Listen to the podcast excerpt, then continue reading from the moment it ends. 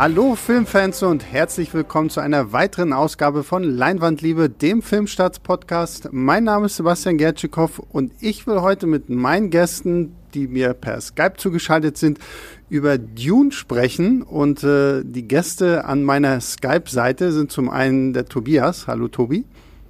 Hallo Sebastian. Und äh, auf der anderen Leitung ist äh, Julius. Hallo Julius. Hallo Sebastian, hallo Tobias. Und ja, wir wollen über Dune sprechen, denn Denis Villeneuve, der Regisseur von Blade Runner 2049, wird eine Neuverfilmung von Dune in die Kinos bringen.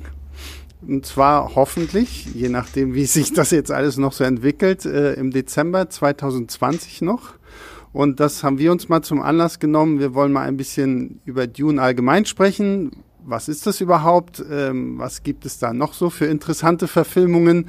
Und ja, was wir bis jetzt schon über den neuen Film wissen. Es wurden ja vor kurzem jetzt ein paar neue Fotos veröffentlicht, die wir natürlich hier im Podcast nicht zeigen können. Aber ich will schon mal so viel verraten, es wird auf Filmstarts YouTube diese Woche noch ein Video dazu geben. Also da könnt ihr dann auch die Fotos sehen. Ähm, oder ihr geht auf Filmstart selbst, da gibt es die Fotos ja auch. Ähm, ja, und damit mal meine erste Frage in die Runde. Dune basiert ja auf einem Buch, glaube ich, irgendwie in den 60ern veröffentlicht worden von äh, Autor Frank Herbert. Wer von euch hat es denn gelesen? Hand aufs Herz. Ich habe es tatsächlich gelesen. Das ist allerdings schon ein paar Jahre her bei mir und ich äh, konnte mich leider nicht so gut äh, auf diesen Podcast vorbereiten, wie ich es gerne gemacht hätte. ich habe das Buch nämlich nicht nochmal vorher gelesen. Es sind ja auch irgendwie nur schlappe 800 Seiten oder sowas. Ähm, Tatsächlich habe ich aber auf jeden Fall fest vor, es ähm, für die äh, vor dem Kinostart nochmal zu lesen. Ähm, weil ich es auch in sehr guter Erinnerung habe und es allgemein halt auch einfach einer der Klassiker schlechthin ist, hm. äh, der, der Sci-Fi-Literatur, wie man ja auch daran sieht, dass es halt einfach zahllose Verfilmungen, Videospiele, Comics, alle möglichen Adaptionen in sämtlichen Medien gibt. Ja. Tobi, wie sieht's bei dir aus?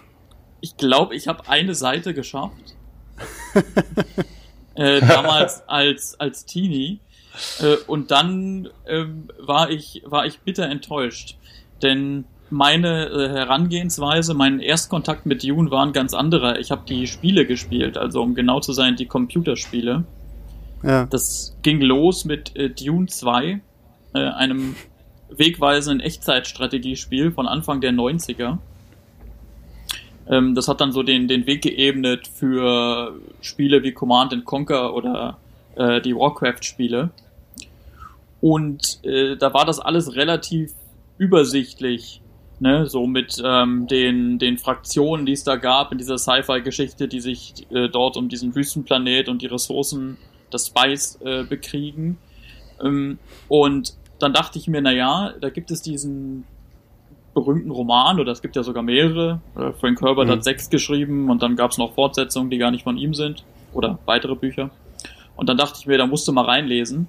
Aber das war dermaßen lahm, zumindest aus der Perspektive von einem sehr jungen Menschen, mhm. dass ich das nicht lange durchgehalten habe.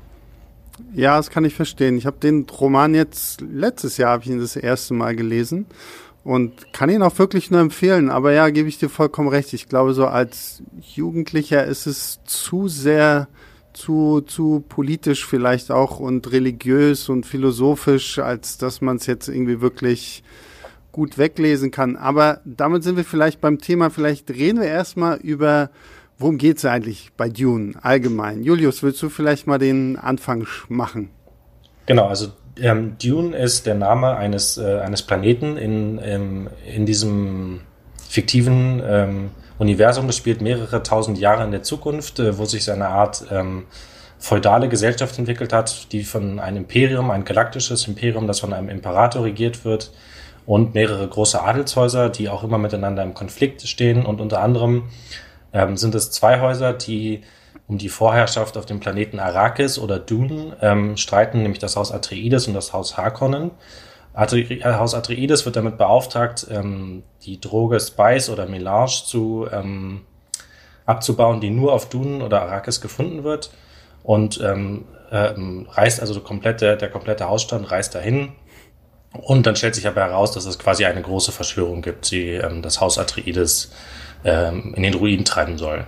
Das ist so ungefähr die Ausgangs Ausgangssituation des ersten Romans und wahrscheinlich auch des ersten Films, also des neuen Films. Genau, und ähm, im ganzen Mittelpunkt steht ja dann Paul, der Sohn des äh, Anführers des Haus Atreides, der ja auch so ein bisschen äh, mit einer Prophezeiung versehen ist, dass er so eine Art Erlöserfigur wird. Denn es gibt auf Dune ja gibt's ja auch die Fremen das ist so eine Art ja, indigenes Volk, die irgendwie abstammen von Sklaven, die vor zig Jahren irgendwie auf äh, Arrakis geflohen sind.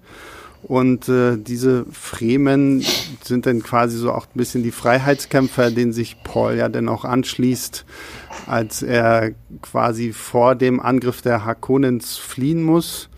Ja, und damit sind wir quasi jetzt mittendrin in der Geschichte. Und ähm, ja, es gibt ja den berühmt-berüchtigten Film von 1984 von David Lynch. Und ähm, hm. dieser Film hat ja eine, wie ich finde, sehr, sehr interessante Vorgeschichte. Es gibt ja auch eine sehr schöne ähm, Dokumentation darüber, Chodorowskis Dune, weil ursprünglich wollte ja mal der Chilene Alejandro Chodorowski äh, Dune verfilmen. Und in dieser Dokumentation, die gibt's übrigens, glaube ich, wenn ihr guckt, ich meine, es gibt es auch noch auf YouTube. Ähm, da wird ja erzählt, wie Chodorowski versucht hat, diesen Film als eigentlich den größten Science-Fiction-Film aller Zeiten aufzubauen. Und, Und den seltsamsten. Ja, absolut. Also ich finde es wahnsinnig. Ich habe jetzt diese Dokumentation jetzt am Wochenende kurz bevor wir diesen Podcast aufgenommen haben nochmal ge äh, geguckt und es ist ja unglaublich. Er hat ja Leute wie HR Giga, der später den, das Alien erschaffen hat und äh, hat äh, irgendwie hier den Comiczeichner Möbius, der halt die ganzen Storyboards gezeichnet hat. Ähm, Salvador Dali. Salvador Dali sollte den Imperator spielen und das Witzige daran finde ich, dass Dali wollte der teuerste Schauspieler aller Zeiten werden und äh, dann hat Chodorowski gesagt, hm, naja, okay, das machen wir, aber wir bezahlen ihn nach Filmminuten. Und dann haben sie Dali gesagt, okay, du spielst in diesem Film mit, aber dein Imperator ist so äh, neurotisch, dass er einen Roboter von sich geschaffen hat, den er immer nach vorne schickt, so dass sie halt wirklich rechtfertigen konnten zu sagen, ja, ja du bekommst pro Minute, keine Ahnung, 100.000 Dollar, aber bist nur vier Minuten im Film zu sehen. Eigentlich eine gute Lösung, ja. Ähm, und also wie gesagt, ich kann diese Dokumentation wirklich sehr empfehlen, vor allen Dingen, was Chodorowski da gemacht hat. Es, es sieht wirklich sehr, sehr beeindruckend aus und hat halt auch viele Filme beeinflusst. Ähm, und ja, aus dem Projekt wurde halt nichts und dann kam halt David Lynch, der Dune machen musste, weil Lynch sagt ja immer wieder, dass er diesen Film hasst, weil er halt einfach absolut Druck hatte, diesen Film fertigzustellen. Er hatte kein äh, Recht auf Final Cut oder Director's Cut oder wie auch immer. Ähm, wie, wie steht ihr dann zu, zu dem Film von aus den 80er Jahren? Also, ich habe den ähm, mir nochmal angesehen, jetzt in Vorbereitung auf den Podcast. Ich bin gar nicht so sicher, ob ich den überhaupt damals wirklich mal ganz gesehen habe äh, oder nur teilweise, weil ich dann zu früh ausgestiegen bin. Und ich sag mal so, ähm, das ist ein sehr äh, interessanter Film, aber nicht unbedingt deswegen, weil er gut wäre, mhm. sondern weil man an dem Film ganz gut sehen kann, was äh, vielleicht möglich gewesen wäre, wenn David Lynch ähm, bei diesem seinem ersten Großprojekt äh, hätte wirklich so machen können, wie er wollte. Und weil man auch ähm, erkennt, was dann da sozusagen an Handlungen gerafft werden musste, zusammengeschnitten werden musste äh, und deswegen ähm, mindestens gehetzt drüber kommt oder nicht gar völlig unverständlich.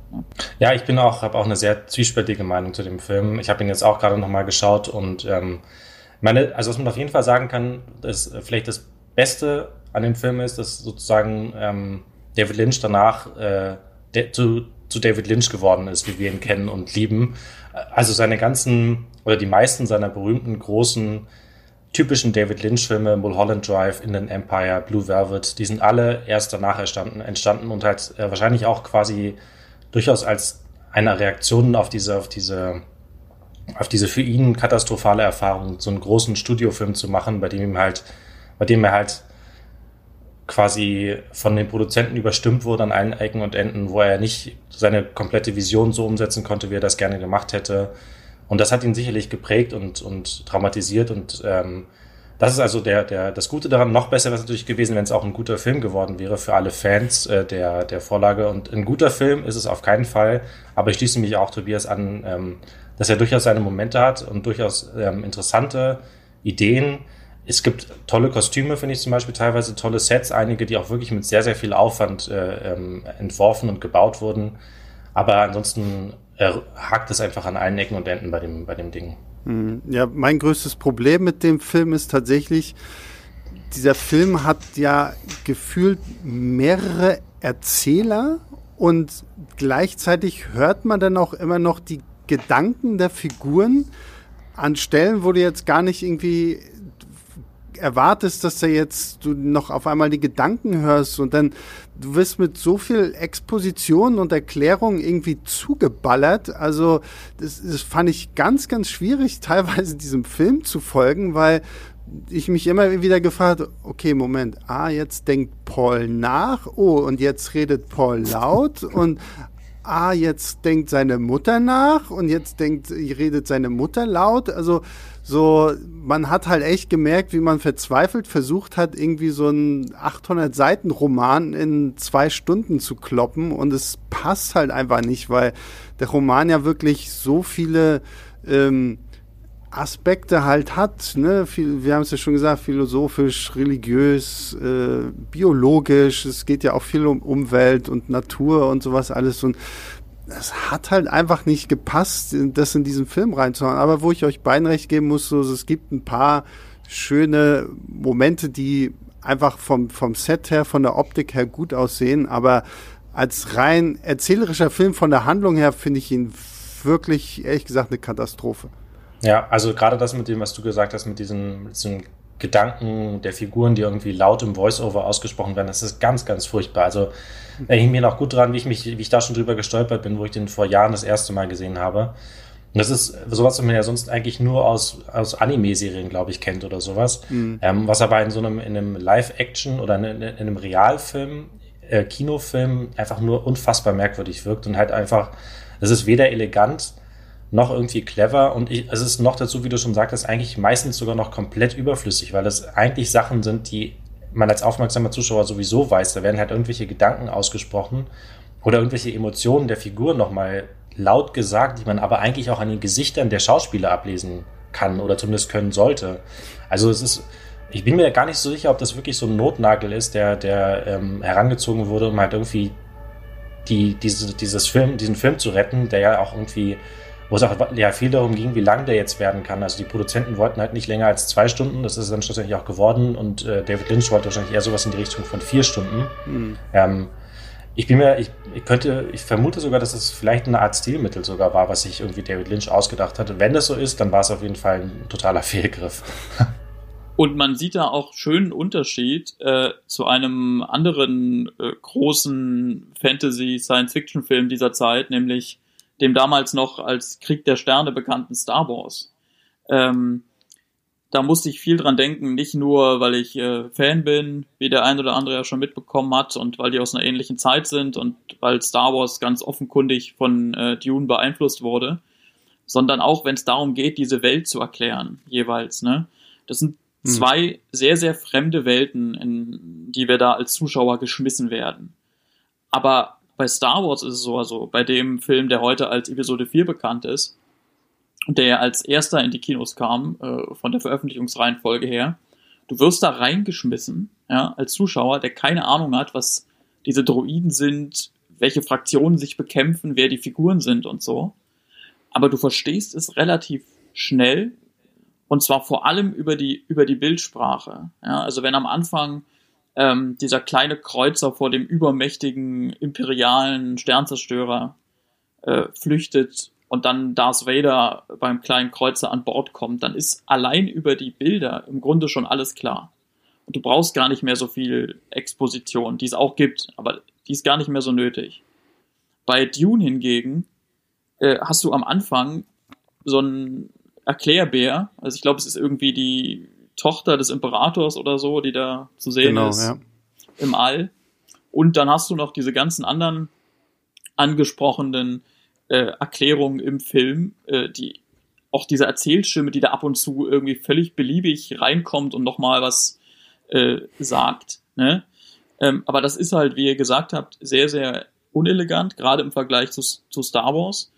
Und es macht den Film ironischerweise nicht mal verständlicher. Nee, überhaupt nicht, das stimmt, ja. Ja, das Problem ist halt, du merkst halt irgendwie bei Dune wirklich, wie sehr sie irgendwie verzweifelt versucht haben, diese Romanvorlage äh, gerecht auf die Leinwand zu bringen. Und sie haben halt irgendwie sehr, sehr selten in Bildern gedacht, sondern halt wirklich nur, wie können wir am besten Informationen übermitteln? Weil das Ding ist ja auch eigentlich prinzipiell ist die Story ja relativ simpel. Wir haben den, einen, einen Jungen aus einem Adelshaus, der halt durch Verschwörung nicht mehr in diesem Adelshaus sitzt, zu, zu den Ureinwohnern quasi von Dune kommt und da so zum Held heranwächst. Das ist ja eigentlich auch ähm, eine, eine ganz simple Heldengeschichte, aber irgendwie findet Lynch da halt auch einfach nicht die, die passenden Bilder und auch nicht die Charaktere, weil er eben so krass damit beschäftigt ist, irgendwie alles brav abzuarbeiten, was ähm, der Roman ihm so vorgibt. Und wenn ich da ähm, an, an diese Dokumentation von Chodorowski denke, ähm, der ja für sich schon ein sehr wildfremder ähm, Regisseur ist, der mit hier El Topo und der Heilige Berg ja wirklich Filme gemacht hat, die skurril, abgefahren und keine Ahnung was alles sind, also die auch wirklich nicht so Mainstream sind. Und wenn man so seine Vision sieht, da merkt man halt auch, dass er dieses Projekt gemacht hat, ohne dass er vorher das Buch gelesen hatte. Also es sagt er auch in dieser Dokumentation, dass er das Buch vorher gar nicht kannte und sich äh, quasi erstmal so irgendwie in dieses Universum gestürzt hat, um irgendwie eine Geschichte erzählen zu wollen.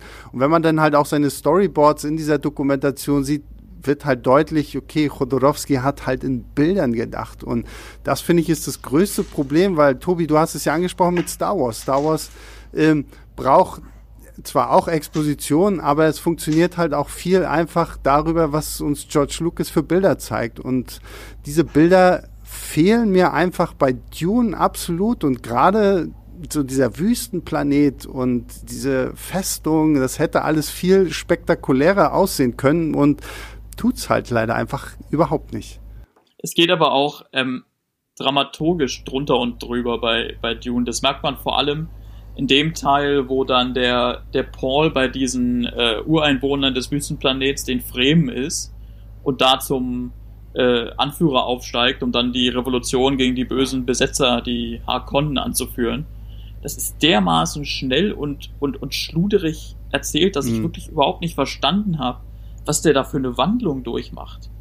Und, und, und, und auf einmal äh, sagt er dann den Satz, äh, äh, Chani, ich liebe dich. Also er hat sich dann da offenkundig in diese Fremdfrau, die er vorher irgendwie aus Träumen kannte, was auch nur ganz kurz drin ist, verliebt, ohne dass ich das irgendwie nachempfinden konnte. Und, und kurz darauf reitet er dann auf dem Sandwurm. So. Also das ist alles so dermaßen holter die Polter, äh, dass da wahrscheinlich zumindest bei dem Teil nicht mal eine, eine, eine gute Inszenierung noch, noch viel geholfen hätte, sondern dass sich da ganz klar zeigt, okay, der Film ist zu kurz. Ne? Ähm, Mhm. Wobei man zu dem ähm, Jodorowsky-Dune auch sagen muss, äh, 12 bis 14 Stunden wären dann vielleicht ein bisschen lang gewesen. Ja? Das war nämlich, das, das war nämlich die Länge, die, die, die er äh, im Kopf hatte. Ich hoffe trotzdem, dass sie zu diesem Chodorowski-Dune irgendwann mal diese ganzen Storyboards veröffentlichen, weil ich glaube, dann hast du den Dune-Film als riesengroßen Comic einfach schon mal vorliegen. Ähm, aber ja, da gebe ich dir bei, bei David Lynch absolut recht. Gerade auch, dass Paul ja diese komischen Vorhersehungen und Träume hat und keine Ahnung was. Da verlassen sie sich irgendwie sehr viel in diesem Film drauf, so nach dem Motto, ja, ja, da hast doch vorher hat er schon einen Traum gehabt und hat diese junge Chani da schon gesehen und deswegen ist doch klar, dass er sie jetzt am Ende des Films halt total liebt und sie seine Frau wird und hast du nicht gesehen. Also es hat alles irgendwie nicht so wirklich gepasst. Hm, Ich möchte den aber auch noch ein bisschen verteidigen, den Film. Äh, falls niemand von euch mehr auf ihn eindreschen möchte. Dann gibt immer Mühe. Sehr anständig von dir, sehr anständig von dir. Äh, und zwar finde ich den manchmal herrlich absurd. Also David Lynch ist ja ähm, auch als, als Regisseur des, des Grotesken bekannt, äh, nicht nur des so Traumhaften, also wo sich dann bei ihm irgendwelche Handlungen so ins Traumhafte aussehen, sondern auch als Regisseur der, der grotesken Bilder. Und da bietet der Film dann doch einiges. Ähm, also der, der Dune-Film. Äh, am beklopptesten fand ich die Szene, wo der böse Harkonnen-Typ, also dieser Baron, äh, ein sehr, sehr ekliger, dicker Mann, der irgendwie so dick ist, dass er fliegen muss, äh, eins seiner Opfer, das er äh, gefangen hält, ähm, damit äh, beauftragt oder dazu nötigt, eine Katze zu melken, um ein Gegengift zu bekommen, weil er ansonsten ja. stirbt. Also weil, weil dieses Opfer von ihm ansonsten stirbt. Das, das, diese Szene kam für mich so völlig aus dem Nichts und ich musste laut lachen. Andere groteske Szene mit diesem, diesem Hakon-Baron ist, wie er, ich glaube, das ist seine Einführung oder relativ weit am Anfang zumindest, das Blut trinkt von einem äh, Opfer. Das kann er machen, indem er einfach so einen kleinen Verschluss aufdreht, ähm, den sein, sein Opfer im, ich glaube, am Herzen oder so trägt. Auch, auch schön, schön eklig und absurd. Und dann gibt's noch so eine äh, geradezu äh, transzendale Szene, wo man sieht, wie diese riesigen Würmer mit großem Kopf, das sind, glaube ich, die Navigatoren der Raumschiffe, äh, irgendwie bei der Arbeit sind und, und durch so eine, durch, durchs Raumschiff fliegen oder so. Also ich versuche das hier gerade relativ unbeholfen zu, zu, zu beschreiben. Und in, in all diesen Momenten merkt man, was, was vielleicht dann doch möglich gewesen wäre, wenn sich Lynch, so wie er es später äh, vermehrt gemacht hat, einfach von, von jeder Narration hätte verabschieden können. Wobei das sicherlich bei so einem Film wie oder bei so einer Vorlage wie Dune auch ähm, für große Proteste gesorgt hätte. Also ähm, das ist ja so ein beliebtes und heiß, äh, heiß geliebtes Buch sogar eigentlich ähm, und so eine heiß geliebte Welt, ähm, dass man da mit so einer sehr freien und sehr äh, irgendwie ähm, Arthouse, arthausigen Verfilmung sicherlich ähm, selbst damals schon ähm, sehr angeeckt wäre, weil halt einfach ähm, niemand sozusagen, dann hätte halt, hätte halt gehießen, ja, aber die, die ist doch die Story gar nicht umgesetzt und äh, hier fehlt dieses Element und da fehlt jenes Element. Es ist ja auch einfach eine sehr, sehr schwierige, äh, sehr schwierige ähm, Balanceakt, ähm, sozusagen auf der einen Seite einen guten Film zu machen, der nicht nur äh, Szene für Szene und Satz für Satz aus einem Buch adaptiert und auf der anderen Seite trotzdem noch die Fans, äh, die ja gerade heute in Social Media Zeiten auch sehr lautstark sind, ähm, zufriedenzustellen. Ja, da gebe ich dir absolut recht. Also, so sehr ich David Lynch als äh, freien Regisseur, wenn er halt keine Vorlagen hat, auch mag, also ich glaube, das wäre eine Katastrophe geworden, wenn er halt wirklich irgendwie da irgendwie aus diesem Film einfach so sein Ding gemacht hätte, weil die, dann, dann wäre das, glaube ich, ein noch größerer Flop geworden, als es ohnehin schon gewesen ist, weil gerade bei sowas, Julius hat es ja auch schon gesagt, es ist halt eine wahnsinnig beliebte Trilogie damals gewesen und das, das, das hätte man nicht bringen können. Ich glaube, es, es, der Punkt ist einfach, es hätte kein David Lynch sein dürfen und man hätte es halt wirklich irgendwie ruhiger angehen müssen, als man es damals gemacht hat, weil alles, was man über die Produktion zu diesem Film liest, ja einfach komplett übereilt ist. Aber um mal bei den positiven Sachen zu bleiben, den äh, Wladimir Hakonen fand ich tatsächlich auch in diesem Film durchaus interessant. Äh, sehr interessant fand ich auch den, ähm, was wir noch gar nicht erwähnt haben, ähm, Patrick Stewart spielt auch in diesem Film mit. Ähm, Und er trägt einen Mops in die Schlacht. Er trägt einen Mops in die Schlacht. Stimmt, in einer Szene den, den Hausmops von Haus Atreides. Er trägt einen Hausmops in die Schlacht und ruft dabei, lang lebe Herzog Lito. Ja, ja aber worauf großartig. ich eigentlich hinaus wollte, war die tolle Trainingskampfszene, die er mit äh, Kyle McLachlan hat, der hier den Paul Atreides spielt. Ähm, und sie diese tollen, funky äh, Schutzschirme um sich rum äh, Ach aktivieren. Ja. Und dann haben wir quasi irgendwie Kampf der Pixelquadrate, weil das irgendwie die diese ähm, das CGI halt auch einfach mal so scheiße aussieht, dass da irgendwie um die Schauspieler rum wie so eine Art halbdurchsichtiger Quader entsteht, äh, der sie halt irgendwie vor Angriffen schützt. Und da habe ich mir auch nur gedacht so, okay, wo zur Hölle bin ich jetzt in diesem Film gelandet? Das sieht einfach mal so dermaßen absurd aus, äh, unglaublich. Ja. Aber ich dachte, du, eigentlich, du wolltest auf was anderes hinaus, als du nämlich den Namen Patrick Stewart gesagt hast, dachte ich, du ähm, gehst jetzt darauf ein, dass das für eine eigentlich wirklich unglaubliche Besetzung ist, die dieser Film hat. Ähm, sozusagen die A, lauter Leute, die mit, äh, mit ähm, David Lynch auch noch später äh, zusammenarbeiten würden. Natürlich am prominentesten Carl McLachlan vielleicht. Mhm. Aber dann halt eben auch Leute noch wie Sting, der den, einen, einen Bösewicht spielt. Brad Dourif, den man später als äh, Grima Schlangenzunge aus der Herr der Ringe kennt. Ähm, Max von Südow, auch ein legendärer Schauspieler, ähm, Jürgen, Jürgen Prochnow. Ja. Genau, also es ist wirklich eine unfassbare Besetzung und das ist auch eine von den Sachen, vielleicht eine von den wenigen Sachen, die der Film auch mit dem neuen Dune zusammen hat, über den wir ja dann später noch reden, äh, zu, äh, ähm, über den wir ja. dann später noch reden werden. Ja, bei, bei Sting, ich, wer ihn da draußen kennt als äh, Musiker und Sänger, ähm, seine Rolle fand ich irgendwie in diesem Film auch sehr, sehr merkwürdig. Ich glaube, er sagt irgendwie nicht ein einziges Wort so richtig oder es, es steht nur irgendwie rum und guckt böse und hat dann halt auch diesen berühmt-berüchtigten Messerkampf mit Kyle MacLachlan im, im Finale des Films und äh, also das ist schon irgendwie, irgendwie war es so ein bisschen lustig, einfach so diese, diese wirklich hochkarätiger zu sehen und dann wurde aber irgendwie nicht so wirklich was aus ihm gemacht. Und er kommt einmal mit nacktem, äh, muskulösen Oberkörper aus deinem Dampf gestiegen. Stimmt, ich glaube, ja. ich glaub, er hatte zwei Funktionen in dem Film. Einmal diese Szene und dann den Endkampf, den er aber, äh, Achtung, großer Spoiler, auch verdammt unspektakulär schnell verliert.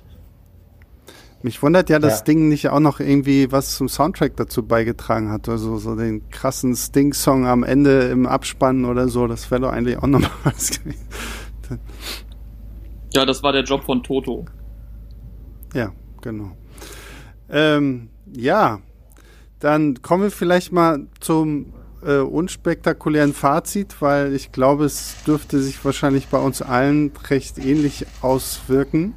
Ähm, fangen wir mal bei dir an, Julius. Äh, was gibst du dem Film und was ist so dein abschließendes Fazit?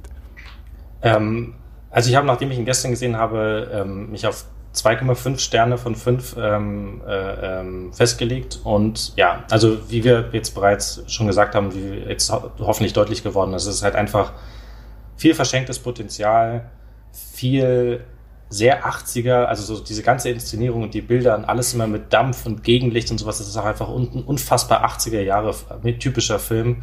Ähm, sehr unbeholfen teilweise, ein paar gute Sachen, ein paar gute Kostüme und Sets, ähm, tolle Schauspieler, aber halt, also im Endeffekt eine große Enttäuschung. Tobi? Ja, das äh, Fiese war, dass ich kurz vorher nochmal Krieg der Sterne gesehen habe und damit sozusagen auch im, im Kopf diesen direkten Vergleich machen konnte, den ähm, Dune halt in, oder Dune in fast allen äh, Momenten verliert, besonders wenn es ums Erzählerische geht, was halt äh, sehr, sehr ähm, unbeholfen äh, passiert. Aber es gab äh, äh einige groteske Szenen, die ich mir auch ähm, gern nochmal ansehe und dafür, glaube ich, sogar den, den ganzen Film nochmal gucken würde, weil die einfach so, so plötzlich kommen und man dann äh, so, so, so, so vor den Kopf gestoßen wird davon, so. So nach dem Motto, what the fuck, was ist da gerade passiert? Was? Katze melken? Hä? Diese Katze hat's dir angetan, ne? Ich merke das schon. Also, du willst noch eine Sternewertung von mir, ne? Das will ich auch noch, ja. Ja, da bin ich bei, bei zwei. Ähm, zwei von, von fünf. Aber ja. äh, wie gesagt, es wird eine Katze gemolken. Ja, ich glaube, ich schließe mich euch beiden irgendwie so an. Ich, ich stelle mich irgendwie so zwischen zwei und zweieinhalb, also 2,25, so, wenn wir das auch noch gelten lassen.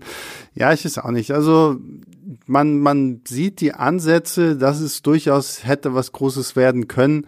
Es ist aber einfach zu viel schon hinter den Kulissen schiefgelaufen und äh, gerade weil du es ja auch jetzt immer wieder angesprochen hast, wir haben ja in den Ende der 70er schon gesehen, wie großartig Sci-Fi aussehen kann, wenn man die Zeit dafür hat. Und ich meine, noch vor Star Wars hatten wir äh, Kubricks 2001 Odyssee im Weltall. Auch da sah halt schon Raumfahrt und all dieses Science-Fiction-mäßige schon tausendmal besser aus. Und da fragt man sich halt schon so ein bisschen, okay, warum ist ein Film, der 1984 in die Kinos kommt, einfach so, so, so teilweise auch merkwürdig inszeniert worden.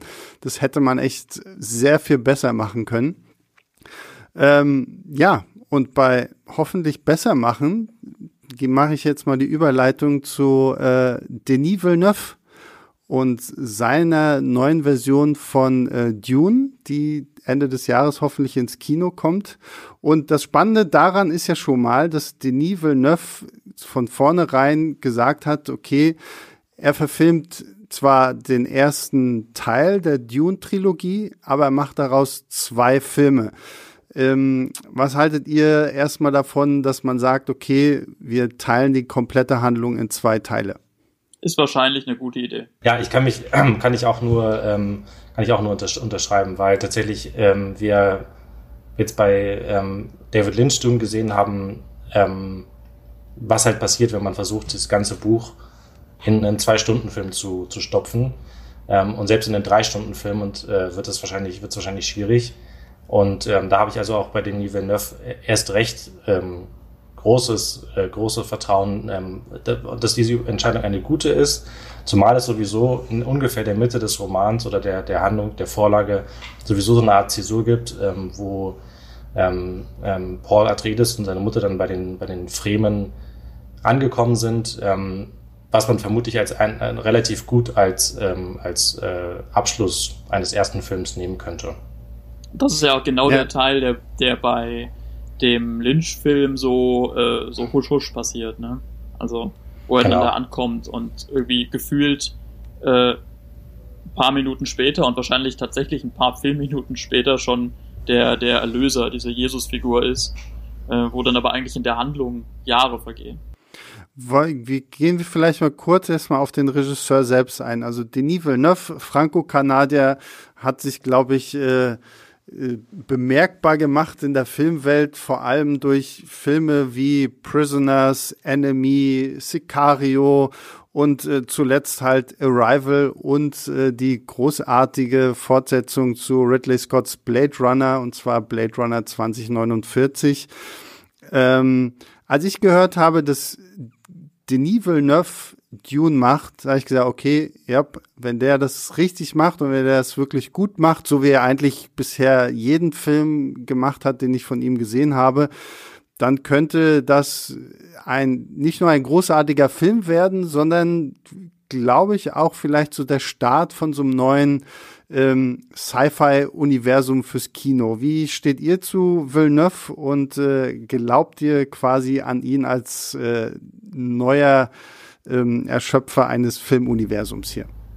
Also ich finde Villeneuve äh, auch absolut großartig, jeden seiner Filme und ähm, auch wie er diese Filme inszeniert, ähm, bin ein großer Fan.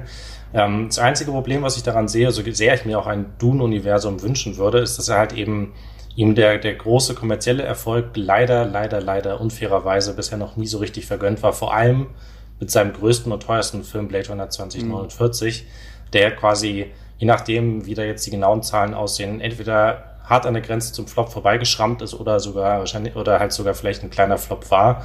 Ähm, jedenfalls nicht so viel Geld äh, eingespielt hat, wie er es hätte müssen und wie er es auch verdient hätte. Ähm, und es bleibt jetzt halt abzuwarten, ob er das ähm, bei Dune ähm, äh, eher hinbekommt, beziehungsweise es ist ja gar nicht, es hat ja wenig mit ihm eigentlich zu tun. Es ist halt einfach auch, wie wird der Film vermarktet, wie ist das mhm. allgemeines Interesse daran. Ähm, die, nur dass es eine große Fangemeinde gibt, zeigt sich immer wieder, egal ob das Buchverfilmungen sind oder Videospielverfilmungen, das alleine reicht nicht. Es muss auch der autonormal Kinozuschauer motiviert und angesprochen ja. werden. Ähm, Ja, und, und vor allem, ich bin mir jetzt halt, bin jetzt halt äh, auch gespannt, gerade jetzt in Corona-Zeiten, weil du halt auch sowas wie Marketing und sowas angesprochen hast, Julius. Also selbst wenn irgendwann Kinos wieder aufmachen im Laufe des Jahres, wird's ja trotzdem interessant sein, wie da dann Marketing betrieben wird. Und ja, ich wünsche Villeneuve auch, dass er endlich mal wirklich einen Film bringt, der nicht nur einfach großartig ist, sondern halt auch finanziell ein Erfolg. Ja, ich weiß dann nicht genau, wie ähm, eigentlich so die, die Nachfrage wirklich nach neuen Dune-Stoffen ist. Also nach meiner Wahrnehmung ist das jedenfalls ein, ein sehr verdientes Franchise. Natürlich, der Science-Fiction-Roman selber war ein absoluter Welthit, aber mir ist jetzt in den vergangenen Jahren nicht irgendwie verstärkt aufgefallen, dass die Welt nach einem neuen Dune-Film äh, geschrien hätte. Na gut, vielleicht ist jetzt aber dadurch, dass äh, alle so ermüdet sind von dem, was Disney mit Star Wars gemacht hat. Äh, ich glaube, wenn man da jetzt in die richtige Kerbe schlägt, könnte man hier vielleicht durchaus was schaffen, womit die Leute wieder irgendwie äh, angefixt werden. Ich meine, klar, es ist natürlich, es ist jetzt auch nicht so der Mainstream-Stoff, so, ne? Also ich finde, Dune mit Star Wars zu vergleichen, ist irgendwie so auch der, der, der, falsche ähm, Ansatzpunkt, weil kann man nicht, dafür ist Dune tatsächlich doch ein bisschen verkopfter, finde ich, als, als es Star Wars ist. Aber letztendlich könnte ich mir schon vorstellen, dass wenn es halt wirklich ein gutes Sci-Fi-Spektakel ist, was vielleicht so ein bisschen Anlehnung an Game of Thrones hat, wenn wir jetzt halt in Richtung Intrigen und Ränkespiele am Hof und sowas alles gehen, dass das vielleicht was sein könnte, was wirklich auch größer werden kann. Aber Denis Villeneuve inszeniert halt keine Mainstream-Filme, das muss man auch sehen. Also gerade wenn wir uns Blade Runner nehmen, den ich ebenfalls stark fand, äh, haben wir es mit einem Film zu tun, wo es, ähm, obwohl es eine Sci-Fi-Geschichte ist, ähm, in, in der ähm, Replikanten, also diese, diese Androiden gejagt werden, mit einem Film zu tun, wo es kaum Action gibt, der sehr von seinen Bildern und davon lebt, dass sich halt den Villeneuve so in diese Atmosphäre dieser ähm, äh, verkommenen ähm, Welt fallen lässt und den einige äh, auch einfach stinklangweilig fanden. Wenn man dann irgendwie sich das bei Dune vorstellt mit, mit, mit, mit dieser Inszenierung und, und dieser Dramaturgie, dann bin ich da auch nicht sicher, ob, äh, ob das der Film ist, der jetzt viele Leute von den Sitzen hauen wird. Ja gut, aber das Buch allein ist ja auch schon kein Mainstream. Ne? Also ich meine, wenn wir mal gucken, was so an Sci-Fi-Roman es irgendwie gibt, es jetzt auch Dune nicht unbedingt so ähm, so das Klassische an Science Fiction, was man jetzt vielleicht irgendwie erwartet. Und trotzdem hat es irgendwie sein Publikum gefunden. Und ich glaube allein die Tatsache, dass man, dass man weiß, was für mögliches Potenzial äh, hinter dieser ganz, hinter diesem Namen Dune steckt, ähm, kann ich mir schon vorstellen, dass da sehr viele Augen auch sehr genau darauf achten werden, was so ein Villeneuve macht. Und das bringt mich eher zu dem Punkt, wovor ich Angst habe, dass hier das Studio ihm am Ende da sehr viel reinredet und dass es tatsächlich vielleicht schluss, schlussendlich gar kein richtiger Villeneuve-Film mehr ist und er die Erfahrung macht, dass man Dune einfach nicht äh, verfilmen kann, ohne den Stress seines Lebens beim Dreh zu haben und danach. Wahrscheinlich, ja. So wie seine Vorgänger. Ich hoffe mal, dass es halt irgendwo ähm, in der Mitte landet. Also ich glaube auch, und äh, es gab auch schon mehrere Meldungen dazu, dass ähm, Warner da offenbar ähm, sehr, sehr großes Potenzial drin sieht und sehr großes Interesse daran hat.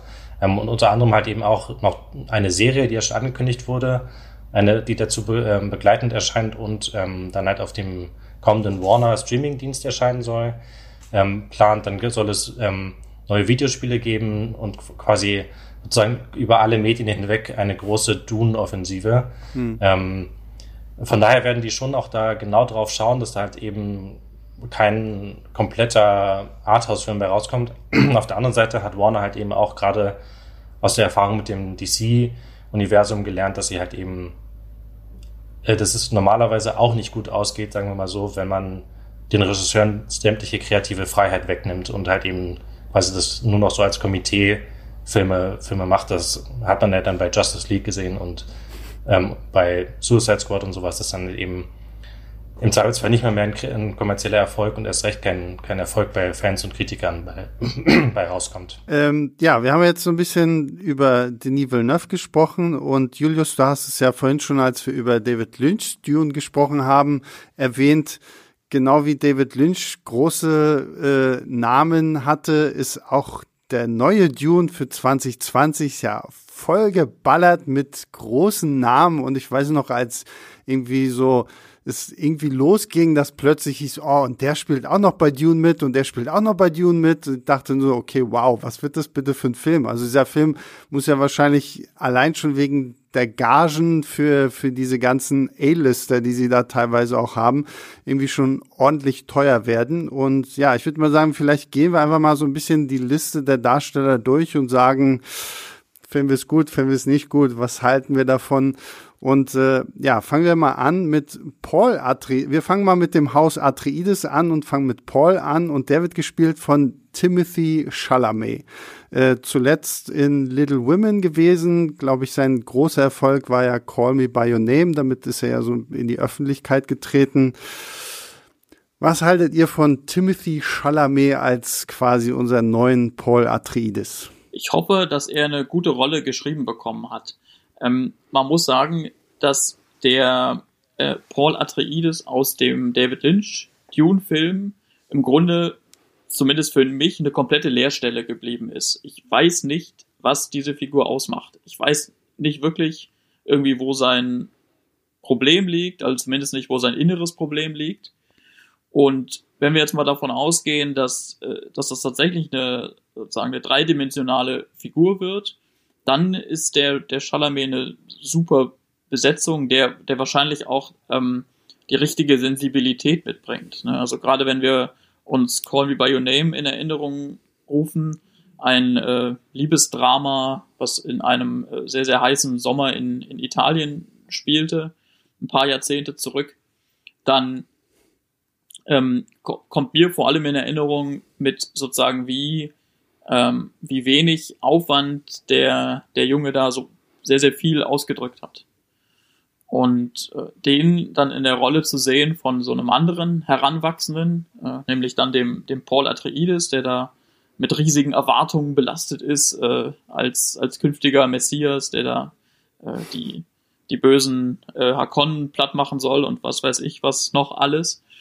Das ist, glaube ich, was, ähm, was der was der sehr gut, sehr gut könnte, wenn die Rolle das hergibt. Ich bin auch mal sehr gespannt darauf, weil es eigentlich wirklich sein erster großer Blockbuster ist. Also, dass Timothy Chalamet zu den besten und begabtesten und, und, und stärksten jungen Darstellern gibt, die es aktuell in Hollywood so gibt, äh, gehört, die es aktuell in Hollywood so gibt. Das steht, glaube ich, außer Frage. Ähm, aber ihn halt mal sozusagen ähm, in so einer, als, als ähm, so ein Blockbuster schultern zu sehen, das wird auf jeden Fall mal was anderes. Und ähm, bin mir aber eigentlich auch sicher, dass er das, dass er das ohne Probleme gebacken, gebacken bekommt. Ja, ich finde ihn auch allein jetzt, um mal ein bisschen oberflächlich zu bleiben, allein visuell, so man hat ja jetzt so die ersten Bilder auch von ihm gesehen.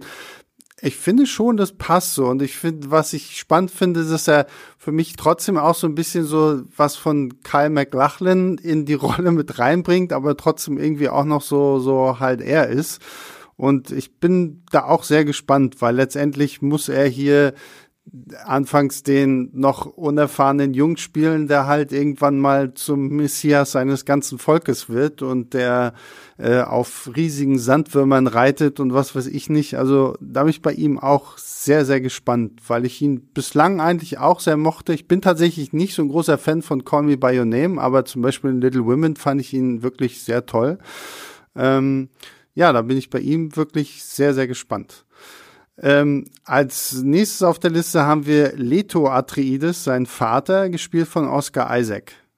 Der, Und der geht jetzt einen von, sehr, sehr hübschen Part. Ja, der geht jetzt von Star Wars rüber ins nächste Sci-Fi-Universum und spielt Papa. Und das, ähm, alle, die das Buch kennen, wissen, dass er das wahrscheinlich nicht so lange spielen wird. Hust, hust.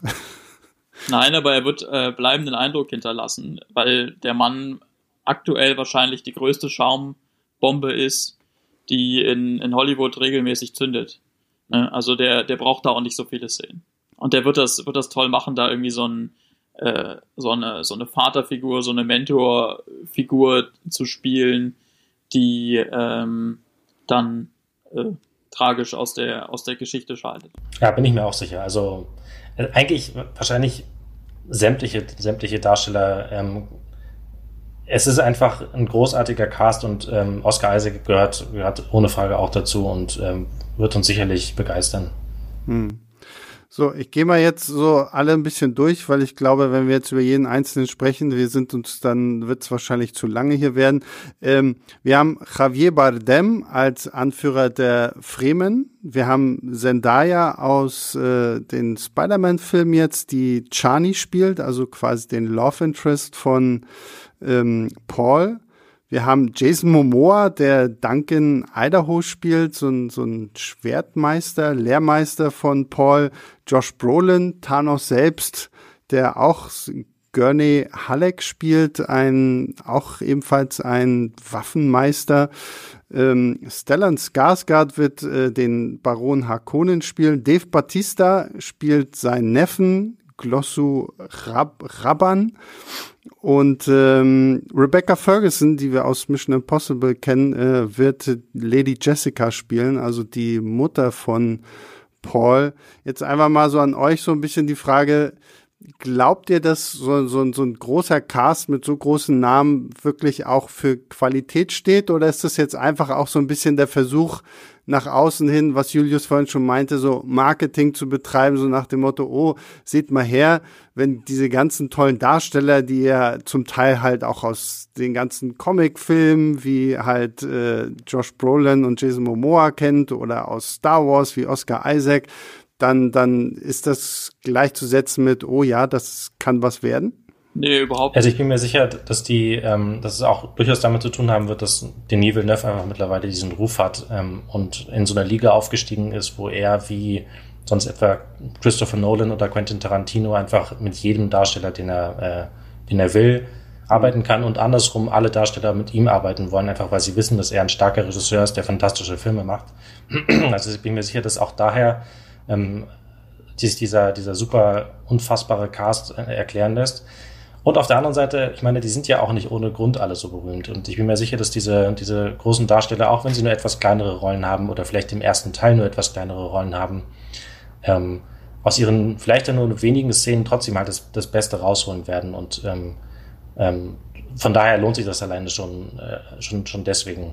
Aber ich glaube nicht, dass wir ähm, unsere Hoffnung zu sehr in die Schauspieler setzen sollten. Für mich ist das ganz klar so, dass ähm, tolle Schauspieler einzelne Szenen retten können und, und Filme sicherlich aufwerten. Aber es muss einiges andere an dem, an dem Film stimmen, damit ich ihn am Ende gut finde. Und es reicht nicht, da einfach nur einen, einen spitzen Cast zu haben. Äh, wie gesagt, den hatten wir das, auch. Was sind das für Dinge? Also was, was muss der Film für dich richtig machen, damit er am Ende gut wird? Das ist ja jetzt mal eine spannende Frage. Es kommt natürlich immer auf den, auf den jeweiligen ähm, Film selbst an. Wenn wir es jetzt konkret bei Dune und Denis Villeneuve besprechen wollen, würde ich sagen, zum einen muss er mir diese Welt äh, greifbar machen, also auch atmosphärisch greifbar. Da mache ich mir wenig Sorgen bei jemandem wie, wie Denis Villeneuve, der das ja auch bei äh, Blade Runner wunderbar geschafft hat oder bei dem ähm, Arrival, dem Science-Fiction-Film davor mit den Aliens, äh, wo man ganz so nur über so eine Zeichensprache mit denen kommunizieren kann.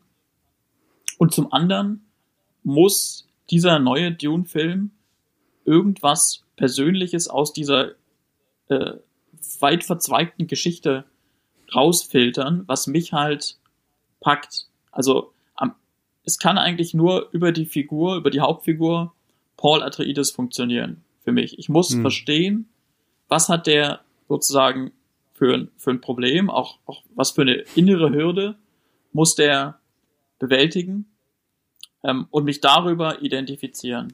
Ne? Aber es reicht nicht, dass die Schauspieler toll sind für mich. Es reicht nicht mal, dass das alles irgendwie gut aussieht und atmosphärisch ist, sondern ich, ich würde gerne die persönliche Ebene in dieser ganzen ähm, überbordenden äh, vollgestopft mit ähm, mit äh, Intrigen, Geschichte mitkriegen. Ja, Julius, was, was wären so deine Kriterien, damit das Ding gut werden kann? Also ich bin tatsächlich ähm, bei Filmen immer schon relativ leicht zu haben, wenn ähm, der Film super aussieht und wenn er einen fantastischen Soundtrack hat und, und tolle Darsteller, dann reicht mir das meistens immer schon, wenn die Handlung nicht komplett strunzdoof ist und ähm, oder mich wegen irgendwas anderes äh, abschreckt, dass ich den Film zumindest schon mal gut finde. Aber ich gebe Tobias auf jeden Fall komplett recht, ähm, wenn das ein Meisterwerk werden soll, dann muss es einfach, ähm, dann muss ich die Villeneuve, und ich glaube, ich habe auch irgendwo mal gelesen, dass er ein großer Fan ist des Buches und sozusagen das schon lange als Herzensprojekt mit sich rumträgt. Mhm. Deswegen bin ich mir auch sicher, dass das kein Problem ist, aber er muss sich ähm, quasi ein persönliches Element rauspicken. Und es, es, reicht nicht, das haben wir vorhin auch schon bei, bei, bei David Lynch besprochen, es reicht nicht, das, und es gilt für alle Adaptionen von Büchern insbesondere. Es reicht nicht, wenn man einfach sozusagen Seite für Seite verfilmt, weil dann kommt am Schluss dann so ein TV-Film bei raus, wie man sie irgendwie häufig kennt, die halt einfach sozusagen ganz werkgetreu sind, aber halt irgendwie auch unspektakulär. Sondern es ist halt am besten, wenn sozusagen jemand einen persönlichen, von einem persönlichen Blickwinkel oder mit einer persönlichen Perspektive, mit einem persönlichen ähm, Agenda im Kopf oder was auch immer herangeht und sozusagen dann versucht, dieselbe Story in ein anderes Medium, in einem anderen Medium neu zu erzählen. Und ähm, das funktioniert halt am besten, wenn man sozusagen eine persönliche Herangehensweise hat oder eine persönliche Verbindung zu dem Buch, die man dann auch auf der Leinwand sieht. Ich fände es auch spannend, diese Geschichte irgendwie danach abzuklopfen, was sie uns eigentlich heute über unsere Welt sagen kann. Ne? Also es geht ja da irgendwie um, um alles Mögliche bei, bei, bei Dune, von, von Religion über die Ausbeutung der, der Umwelt, ist alles drin in diesem ähm, Mix, so wie ich das verstanden habe. Und ich fände das schon toll, wenn, wenn ich nach dem Film wüsste, warum der jetzt ausgerechnet ähm, im Jahre 2020 oder halt Ende der, ähm, der, der neuen Zehner Jahre entstanden ist, also was er uns äh, sagen kann. Ja, also ich glaube, da müssen wir uns keine Sorgen machen. Also gerade was das angeht, was du ja schon angesprochen hast, auch dieses Ausbeutung der Naturressourcen und sowas alles, da sind wir ja, wenn jetzt nicht Corona wäre, würden wir halt auch immer noch über Umweltschutz sprechen und so, wie wir es ja vorher getan haben. Jetzt haben wir ja gerade irgendwie andere Sorgen, aber das ist so ein Punkt, der mich auch schon beim Lesen irgendwie sehr beeindruckt hat, wie sehr Frank Herbert da selber auch wirklich drauf ist, so auf diese diese ganze Thematik halt Umwelt, äh, Natur, wie schützt man das, wie, wie geht man halt auch so mit mit äh, indigenen Kulturen irgendwie um. Das, das fand ich eigentlich ganz spannend und ich glaube, dass es da tatsächlich, auch wenn der Roman aus den 60er Jahren irgendwie kommt, dass es da viele, viele Ansatzpunkte gibt, die man heute halt so sehr leicht, denke ich mal, so umformulieren kann, dass man sie auch immer noch für heutige Verhältnisse irgendwie als relevant erachten kann. Aber es ist dann natürlich was anderes, ob diese Themen sozusagen einfach so in dem Film drinstecken, also von wegen, es gibt eine Szene, da wird das angesprochen, so, oder ob sie sich durch die ganze Geschichte ziehen, also ob sie wirklich sozusagen mit dieser Geschichte verwoben sind. Und da hoffe ich drauf. Wisst ihr, was ich meine? Ja, auf jeden Fall. Also ähm, ich fürchte, vermute aber, dass es wahrscheinlich an, an einen, so einen großen Blockbuster oder von so einem großen Blockbuster zu viel erwartet ist, dass das jetzt quasi eine große Umweltzerstörungsparabel wird oder sowas, die sozusagen sich komplett diesem, diesem Thema verschreiben, verschrieben hat oder sowas. Also das, vermut, das vermute ich eher nicht, sagen wir mal so. Ja gut, ist dann vielleicht am Ende auch nicht äh, Blockbuster-tauglich, ne, wenn wir es jetzt zu, zu belehrend machen. Es Aber muss nicht belehrend ich denke mal, so das und unterschwellig kann man diese, diese ganzen Elemente schon drin haben. Ja, es muss äh, nicht belehrend sein, habe ich gerade noch äh, äh, eingeworfen. Es muss das halt sozusagen ähm, wirklich in der, in der Dramaturgie des, des Films äh, thematisieren und nicht nur so aufgefropft sein, einmal angesprochen. Das, das meinte ich. Ne? Das heißt nicht, dass man dann, äh, dass der Film mit einem erhobenen Zeigefinger gemacht werden muss. Wollen wir vielleicht auch da zu einem Punkt kommen, wo wir jetzt äh, ein kleines Fazit geben? Also auf einer Skala von eins bis zehn, wie sehr freut ihr euch auf den Film und ähm, Seid ihr der Hoffnung oder seid ihr der Meinung, dass das hier so der, das nächste große Sci-Fi-Universum werden kann?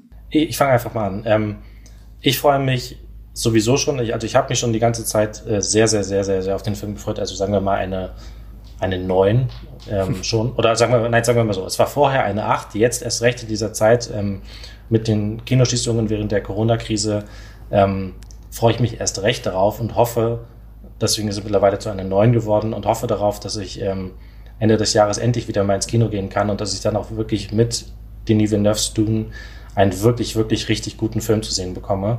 Ähm, und deswegen hoffe ich mir dann halt eben auch, dass es tatsächlich ähm, gelingt, das Kunststück, ähm, dass man damit ein Universum auf die Beine stellen kann, dass mal, sagen wir mal, wenigstens dann aus zwei Filmen eine Serie besteht und dann mal gucken, was man dann noch weiter, weiter draus machen kann.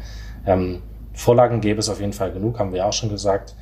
Und ähm, ähm, Denis Villeneuve traue ich das auf jeden Fall zu. Mir würde es reichen, wenn das ein runder Film wird, als, als Zweiteiler, ähm, aus den genannten äh, Gründen.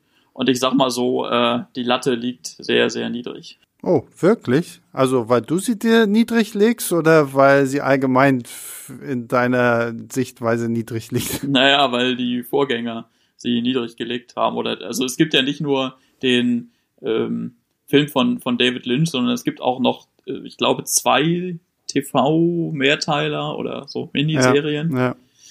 die jetzt auch nicht, ähm, sagen wir mal, dafür gesorgt haben, dass, äh, dass sich die Fangemeinde von Dune massiv erhöht. Ja, gut, also ja, okay, wenn du es in der, in der die Messlatte an Dune-Verfilmung misst, dann schon, aber so gerade bei Sci-Fi finde ich, ist die Messlatte mittlerweile schon sehr, sehr hoch und da muss schon wirklich, finde ich, was wirklich Gigantisches kommen. Ich bin schon sehr gespannt, wann wir dann irgendwann mal vielleicht den ersten Trailer auch zu Gesicht bekommen werden, um dann mal wirklich auch so ein Gefühl von dieser Welt, von dieser Optik zu bekommen.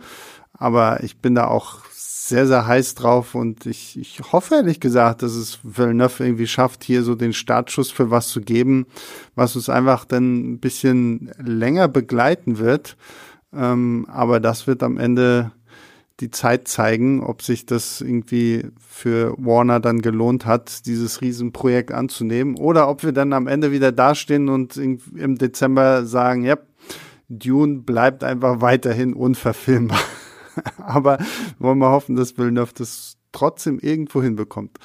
Wenigstens den zweiten Film, den muss er bitte noch machen dürfen. Also ähm, ich habe wirklich keine Lust darauf, dass dann da so ein, so ein erster Teil von so einem, von so einem Zweiteiler nur kommt, weil hm der Film zwar gut ist, aber halt einfach niemand ins Kino geht und dann sozusagen die, die sich das finanzielle einfach nicht lohnt. Das wäre wirklich jammerschade. Das wäre bitter, ja. Das wäre dann wahrscheinlich der fieseste Cliffhanger, der jemals irgendwie in einem Kinofilm gezeigt worden wäre, der nie aufgelöst wird. Ja, allerdings. Ja, aber vor allen Dingen, ich meine, wenn man auch sieht, so was ihr ja vorhin schon gesagt habt, dass die auch schon mit Videospielen und noch eine, eine Serie und sowas alles planen. Also offensichtlich hat man ja wieder große Hoffnung, aber ich meine, das gleiche haben wir ja gesehen bei ähm, was? The Dark Tower? Diese Stephen King-Verfilmung, da hieß es doch auch, da kommt noch eine Serie zu ja, und da kommen noch genau. mehrere Teile und dann war schon der erste Teil so ein großer Flop, dass sie irgendwie alles einfach abgeblasen haben. Deswegen, ich bin auch mittlerweile kein Fan mehr davon, dass sie noch bevor der Film überhaupt ins Kino gekommen ist, schon sagen, ja, und dann gibt's noch Videospiele, dann gibt's noch eine Serie und dann gibt's noch dies und das. So, warum muss es immer sofort alles so dermaßen ausbrechen, macht doch erstmal diesen einen Film und macht ihn gut. Und dann könnt ihr immer noch erzählen, ja, ja, wir haben schon lange auch Pläne gehabt für eine Serie und sowas alles. Das finde ich ist immer so für mich so das, wo ich dann so ein bisschen Gänsehaut bekomme und leider nicht im positiven Sinne, weil ich mir denke, ach, es ist schon wieder zu viel auf einmal, kriegt wieder irgendjemand äh, den Mund nicht voll, weil sie zu viel versprechen. Ich kann dir deine rhetorische Frage, äh, Sebastian, warum so viel schon geplant wird, beantworten. Ähm, die, die Studios sind einfach verzweifelt auf der Suche nach, nach Stoffen, die, Leute kennen. Ne? Und manchmal ja, habe ich den, manchmal habe ich den Eindruck, die reden sich und den Aktionären und, und, und Geldgebern der, der Studios das auch ein bisschen selber ein, dass sie da irgendwie wieder den, den tollsten neuen Stoff gefunden haben. Ne? Also es gibt so, ähm, so Geschichten, äh, da, da bin ich mir eben, wie ich vorhin schon kurz angedeutet habe, auch gar nicht so sicher, ob, ob es überhaupt da noch so rein ähm, jetzt kommerziell gedacht die große Nachfrage gibt. Aber trotzdem ähm, tun die Studios gerade vorneweg so, bevor auch nur ein Film oder eine Episode veröffentlicht ist, dass das so wäre, ne? dass das äh, das ist, worauf die Welt gewartet hat und jetzt aber in einem richtig großen Stil Stoff geliefert wird. Und schuld daran ist natürlich im Endeffekt Marvel, weil die halt mit dem Marvel Cinematic Universe und den Avengers-Filmen halt einfach sozusagen ja. so, einen, so einen unfassbaren Erfolg hingelegt haben, dass halt jahrelang alle Studios versucht haben, das nachzumachen. Das ist jetzt ein bisschen abgeflaut, aber ich denke halt auch an so einem crossmedialen Großprojekt wie Dune merkt man halt einfach, dass es ähm, die Nachwirkungen davon ähm, sind halt immer noch spürbar und natürlich, wenn es irgendwie auf die Beine gestellt bekommst, so ein Universum daraus zu machen, dann nimmst du das natürlich mit, weil das ist halt sozusagen eine garantierte Gelddruckmaschine auf Jahre auf Jahre äh, raus und äh, du bindest die Leute an dich und du kannst quasi den Erfolg eigentlich planen, was ja sonst ja, ja. sehr schwierig ist. Im besten Fall. Hm. Im ja. besten Fall natürlich. Naja, hoffe ich. Oh, jetzt habe ich ja noch, was ich noch gar nicht gesagt habe, Tobi, und ich dachte, da kriege ich von dir noch was. Denis Villeneuve hat ja behauptet, er macht hier Star Wars für Erwachsene. So, einfach nur als provokante These jetzt hier noch in den virtuellen Podcast-Raum geschmissen. Ist das hier Star Wars für Erwachsene? Ich finde, Star Wars ist von vornherein was für Erwachsene, also auch was für Erwachsene.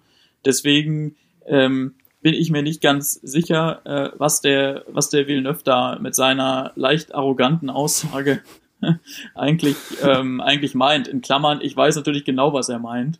Ähm, er will weg von allen Kindereien, die es in, in, in, Star Wars gibt, die ja auch in, in Star Wars ähm, sag ich mal so, ab, ab Episode 6 dazu kamen, als dann ähm, äh, viele abgefahrene Aliens in Jabba's Palast zu sehen waren und die kleinen Bärchen Evox durchs Bild wackelten und so. Das, das will er, will er nicht. Ähm, das wird bei, bei, bei Dune sicherlich auch nicht geben, soweit ich das jetzt gesehen mhm. habe, äh, ist, ist die sozusagen auch die Vorlage da relativ frei von. Mhm. Aber wenn es ja, dann. Für mich, für mich klingt dieser, für mich klingt dieser Ausdruck halt wirklich was wie äh, aus so einem Sales Pitch bei irgendeinem Produzenten. So, ja, das ist wie Star Wars, aber halt äh, für Erwachsene und das ist jetzt ohne irgendwie äh, Ewoks und Außerirdische, das ist halt knallhart und dann vielleicht wirft man noch irgendwie Game of Thrones mit rein, so in den Pitch und dann äh, entsteht sowas halt, um einfach klar zu machen, so dieses Star Wars für Erwachsene, glaube ich, ist so mit dieser Aussage, ja, ja, es kann so groß werden wie Star Wars, äh, orientiert sich aber tatsächlich irgendwie mehr an Erwachsene.